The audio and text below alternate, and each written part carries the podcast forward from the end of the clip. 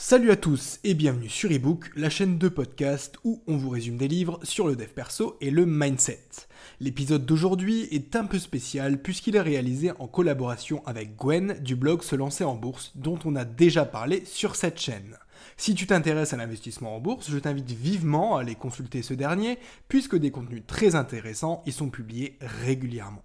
Je te mets pour ça un petit lien en description et quoi qu'il en soit, on se retrouve aujourd'hui pour un résumé collaboratif du livre intitulé Épargnant 3.0. N'hésite pas à me dire en commentaire ce que tu penses de ce type de collaboration, si tu veux que j'en fasse plus souvent, et si le concept te plaît, alors je t'invite à mettre un like, à partager et à t'abonner pour soutenir mon travail. Sans plus attendre, Gwen, c'est à toi. Qui est l'auteur de ce livre? Et que veut-il nous démontrer dans son ouvrage? Édouard Petit est un investisseur particulier donc quelqu'un comme toi et moi, qui est passionné de finances personnelles. Il est aussi l'auteur de plusieurs ouvrages, dont Épargnant 3.0. Dans ce livre, il va t'exposer une méthode d'investissement boursière passive qui passe principalement par l'investissement dans des ETF. Pour rappel, un ETF, c'est un fonds coté en bourse qui suit un indice boursier. En gros, c'est un indice qui va répliquer le cours d'un ou plusieurs actifs. Par exemple, le CAC 40 est un indice boursier qui regroupe les 40 plus grosses entreprises françaises. Pour investir dans ces dernières, tu as alors deux choix. Soit acheter les actions dans chacune d'entre elles individuellement, soit acheter un indice qui va répliquer le cours des 40 entreprises en même temps. La première solution va te prendre un temps fou et te coûter beaucoup d'argent parce que tu vas acheter 40 titres, tandis qu'avec un ETF, tu ne devrais en acheter qu'un. Donc avec un ETF, tu vas pouvoir répliquer la performance du marché tout en n'y consacrant qu'une minute par mois. Dans son livre, Edouard Petit va te parler des principales erreurs des investisseurs ainsi que les différents supports d'investissement possibles, comme le CTO, le PEA ou encore l'assurance vie. Il te dévoile aussi tout son plan d'action pour investir, ainsi que sa liste des 10 commandements que tout bon investisseur doit suivre. Avant tout, pour mieux saisir la pensée de l'auteur et sa vision de l'investissement, on va éclaircir plusieurs points. Concernant le marché boursier, il se développe sur le long terme. Dans la mesure où les économies grandissent, investir à un horizon de temps long, par exemple 20 ans ou plus, te permettra de limiter les risques et de générer de bonnes performances. Comme tu peux le voir à l'écran, les indices boursiers les plus sérieux, comme le CAC 40 ou le SP 500, qui regroupe les 500 plus grosses capitalisations américaines, affichent clairement une tendance haussière. Il y a évidemment des petites variations, mais si on dézoome suffisamment, on se rend bien compte que ça n'a pas un gros impact. En plus, investir sur un tel indice te permet d'être très diversifié et de diminuer ton risque. Comme pour beaucoup d'investisseurs à long terme, l'auteur base son analyse sur ce qu'on appelle l'efficience des marchés. En gros, ça veut dire que les investisseurs sont réputés avoir toutes les informations nécessaires pour déterminer le juste prix d'un actif. Ça implique que le prix de l'actif va toujours tendre vers sa valeur fondamentale. Par exemple, selon cette théorie, si une action coûte 100 euros, c'est qu'elle vaut effectivement 100 euros. Si elle venait à être sous-évaluée ou surévaluée à un moment donné, alors son prix varierait d'autant pour refléter ses fondamentaux. Enfin, investir à long terme permet de bénéficier de la puissance des intérêts composés. Concrètement, ça veut dire que tu vas pouvoir réinvestir les dividendes que tu perçois dans l'achat de nouvelles actions qui, à leur tour, vont te payer des dividendes, etc. Ensuite, l'auteur nous décrit les erreurs courantes des investisseurs. L'une d'elles consiste à vouloir placer des ordres trop souvent, donc à vouloir trouver la bonne affaire et à changer d'avis toutes les 5 minutes. C'est une erreur, parce que la courbe des intérêts composés va être stoppée net par les frais que se prennent les courtiers sur chaque vente, ainsi que par la fiscalité que ça va impliquer. En d'autres mots, cela va te coûter de l'argent que tu ne pourras pas réinvestir. Tout ceci sans parler du risque de sortir à un mauvais moment et de faire un mauvais choix ou une moins-value. Enfin, placer des ordres trop régulièrement peut être signe d'une absence de stratégie ou d'un manque de connaissances. Or, investir, c'est comme conduire, si l'on ne se forme pas au préalable, cela peut s'avérer très dangereux. Une autre grosse erreur est de ne pas diversifier suffisamment son portefeuille. Pourtant, on sait que certains actifs, et en particulier certains secteurs boursiers, résistent particulièrement bien en temps de crise. Ils te permettent de protéger ton capital tout en continuant de recevoir des dividendes, ce qui t'aidera à faire face à l'inflation. Pour éviter de commettre toutes ces erreurs, l'auteur nous propose une méthode fondée sur quatre points qu'on va développer tout de suite.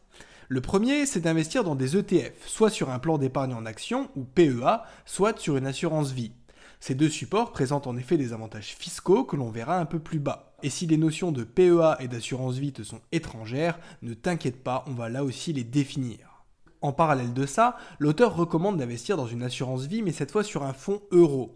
En gros, ce type de support est surtout constitué d'obligations. Elles ont elles aussi leurs avantages, dont celui d'être beaucoup moins risquées que les actions. Elles peuvent néanmoins offrir des rendements convenables si on sait les choisir.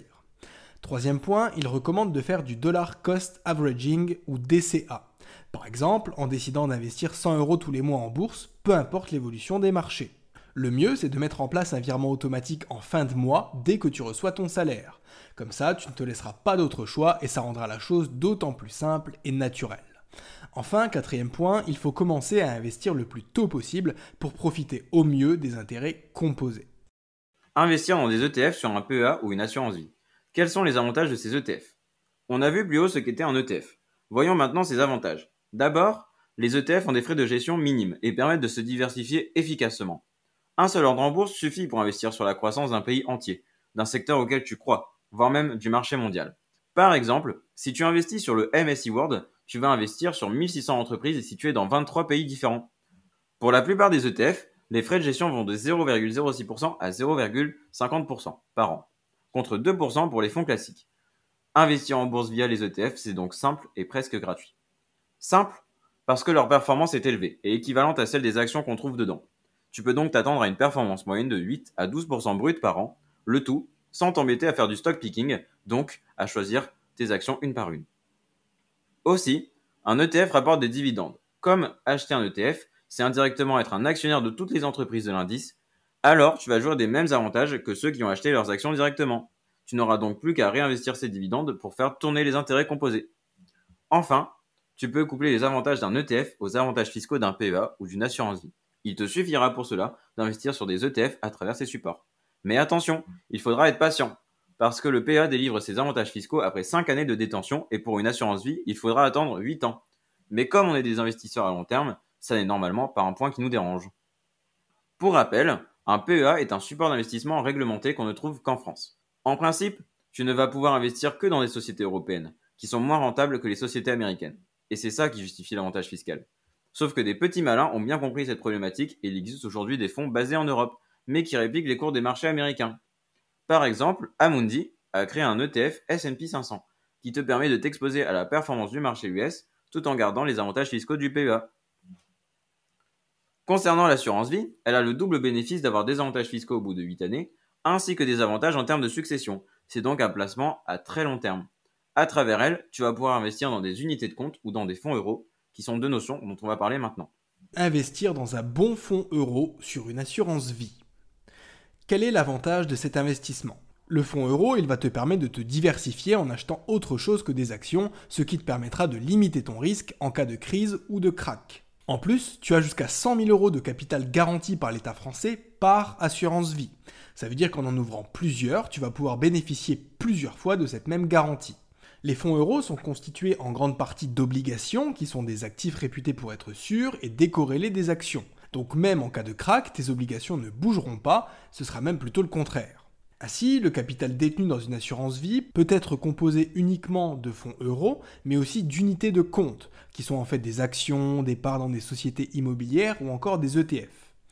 Quand on a un peu des deux, unités de compte et fonds euros, on dit que l'assurance vie est multi-support. Historiquement, le rendement des fonds euros est plus élevé que celui du livret A. Cependant, à l'heure où Gwen et moi on fait cet audio, le livret A offre une rémunération de 2%, là où les fonds euros en offrent 1,3%, ce qui reste tout de même faible. Investir automatiquement et régulièrement. L'auteur conseille d'investir automatiquement et régulièrement sur les deux actifs qu'on vient de voir, à savoir les ETF via un PEA ou en unité de compte, et de l'autre côté, les fonds euros des assurances vie. Ceci pour plusieurs raisons. Cela permet de simplifier la gestion des investissements. Tu investis tous les mois la même somme sans avoir à réfléchir. Acheter de façon régulière quand le marché baisse, mais aussi quand il monte, ça va te permettre de lisser ton prix d'entrée et donc de te protéger de la volatilité. Ainsi, quand les marchés montent, tu es content parce que ton capital augmente. Et quand les marchés baissent, c'est l'occasion de faire les soldes sur des ETF de qualité. Et enfin, ça permet un gain de temps parce que tu n'auras pas à faire de stock picking et à suivre toute l'actualité financière que cela implique. Investir le plus tôt possible pour profiter des intérêts composés. Définition des intérêts composés. Si tu es nouveau sur cette chaîne, une définition s'impose. Les intérêts composés sont un système selon lequel les intérêts produits par un investissement sont capitalisés. Cela signifie donc qu'ils sont ajoutés au capital initial et qu'ils vont à leur tour produire des intérêts.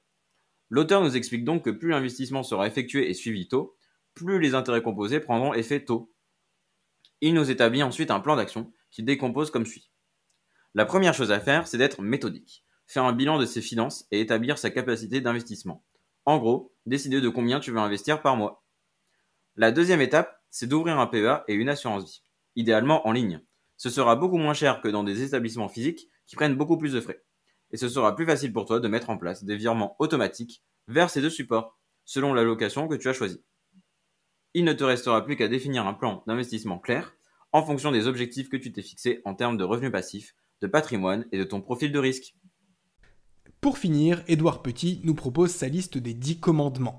En ligne, tu iras, des trackers, tu prendras, diversifié, tu seras, le PEA, tu privilégieras, ton risque, tu définiras, des apports réguliers, tu feras. Quand la bourse baissera, tu ne paniqueras pas. Quand la bourse montera, tu ne t'emballeras pas. Ton portefeuille, tu rééquilibreras. Et de la vie, tu profiteras. Et j'insiste bien sur ce dernier point parce qu'il ne faut pas être esclave de l'investissement, qui doit avant tout rester un plaisir et un outil vers ta liberté. Si tu es débutant et que tu souhaites aller plus loin dans la découverte des ETF et du monde de la bourse en général, je te mets le lien du livre dans la description et je t'invite de nouveau à visiter le blog de Gwen ainsi que sa chaîne YouTube. Ça ne pourra que t'intéresser et tu verras que ça vaut le détour. Et enfin, si tu veux te lancer et bénéficier d'une action offerte pouvant aller jusqu'à 200 euros, je ne peux que t'inviter à passer par mon lien Trade République que tu trouveras là aussi en description. En attendant, je te dis à bientôt pour un nouveau résumé. C'était ebook. Ciao ciao